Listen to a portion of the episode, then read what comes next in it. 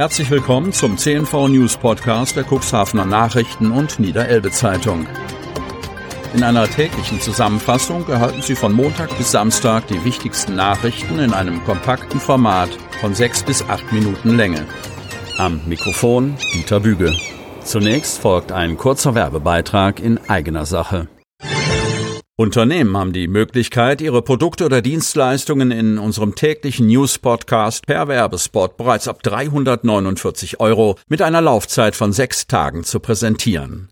Mehr Infos zu unserem Werbespot unter cnv-mediakompass.de slash podcast. Montag, 6. Dezember 2021. Lose gingen weg wie warme Semmeln. Tombola des Lions Club Cuxhaven. Am Tag der Gewinnausgabe waren die im Straßenverkauf verteilten Nummern im Nu vergriffen. Von Kai Koppe. Cuxhaven. Im vergangenen Jahr war die Tombola wegen Corona ins Wasser gefallen. Umso größer war offenbar die Resonanz in den vergangenen Wochen, wo die Lions mit 5000 Losen an den Start gegangen waren. Von denen war am Sonnabendmorgen kein einziges mehr übrig. Zügig ging auch die den krönenden Abschluss der Wohltätigkeitsorganisation bildende Gewinnausgabe vonstatten.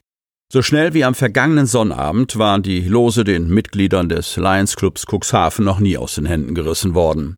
Einer langjährigen Tradition folgend schwärmten sie am Tag der Gewinnausgabe noch einmal in der Cuxhavener Innenstadt aus, um ein letztes Loskontingent im Straßenverkauf unters Volk zu bringen.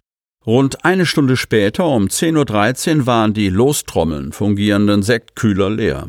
10 bis 80 Prozent seien bereits im Vorverkauf weggegangen, sagte Lutz Macholes Hellberg, amtierender Präsident des Lions Clubs Cuxhaven.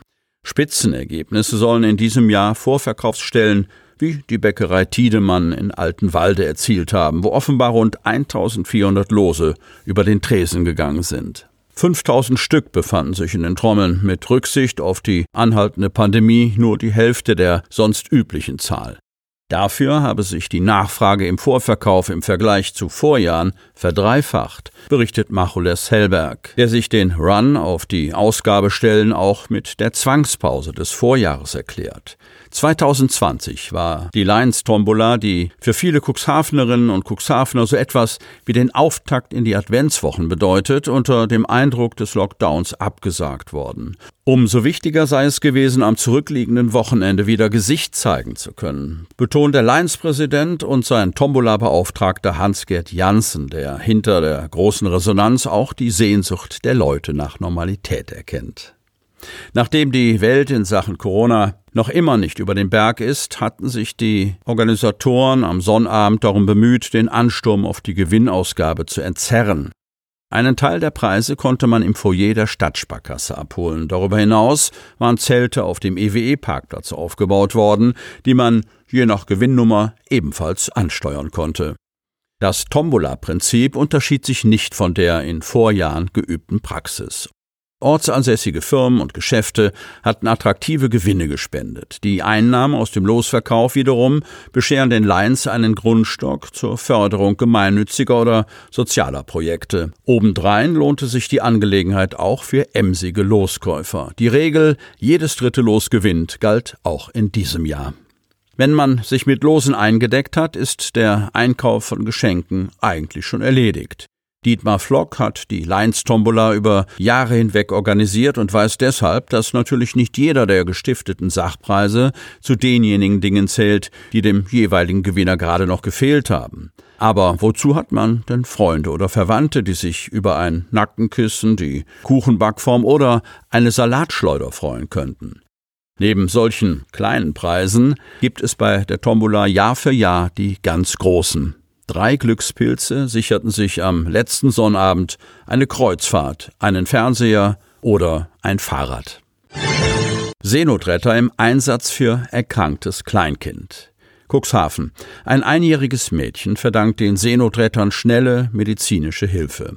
Die Besatzung des Seenotrettungskreuzers Hans Hackmark der Deutschen Gesellschaft zur Rettung Schiffbrüchiger, kurz DGZRS, übernahm das Kind am späten Abend des zweiten Adventssamstages, 4. Dezember, von einem Passagierschiff. Im Hafen von Cuxhaven übergaben die Seenotretter das Kleinkind in Begleitung seiner Eltern an den Landrettungsdienst. Gegen 22 Uhr erfuhr die Seenotleitung Bremen von dem erkrankten einjährigen Mädchen an Bord der Aida Prima. Das Kind auf dem aus Hamburg auslaufenden Passagierschiff musste dringend zur weiteren medizinischen Behandlung in ein Krankenhaus gebracht werden.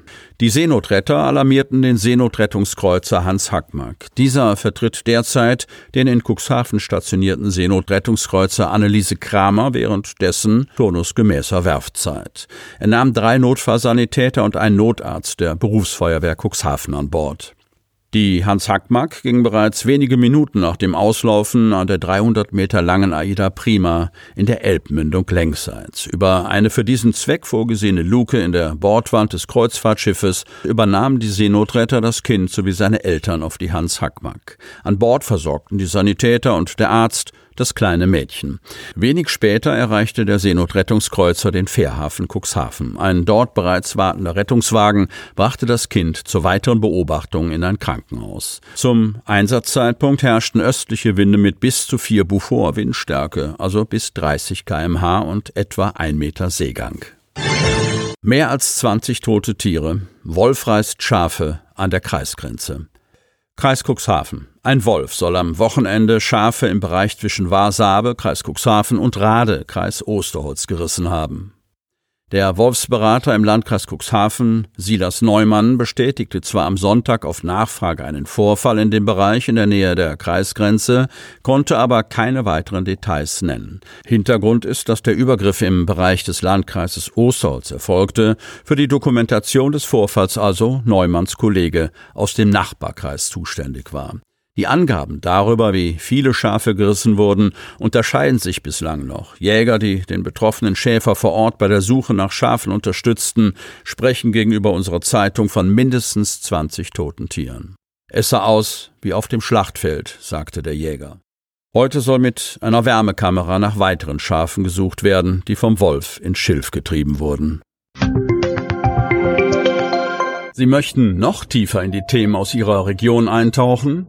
In unserem CNV-Themen-Podcast auf Tauchgang gibt's alle 14 Tage per Interview interessante Personen, emotionale Stories und bemerkenswerte Projekte aus dem Landkreis Cuxhaven direkt auf die Ohren, damit Sie ab sofort keine Podcast-Folge mehr verpassen, benötigen Sie lediglich einen sogenannten Podcatcher. Auf den meisten Smartphones ist dieser bereits vorhanden. Falls nicht, dann suchen Sie ganz einfach in Ihrem App Store nach einem kostenlosen Podcatcher wie zum Beispiel Spotify, Apple Podcast oder AntennaPod. Selbstverständlich können Sie unsere Podcast-Folgen auch direkt über unsere Website unter cnv-medien.de slash podcast anhören. Die hörten den Podcast der CNV Medien, Redaktionsleitung Ulrich Rode und Christoph Käfer. Produktion Rocket Audio Production.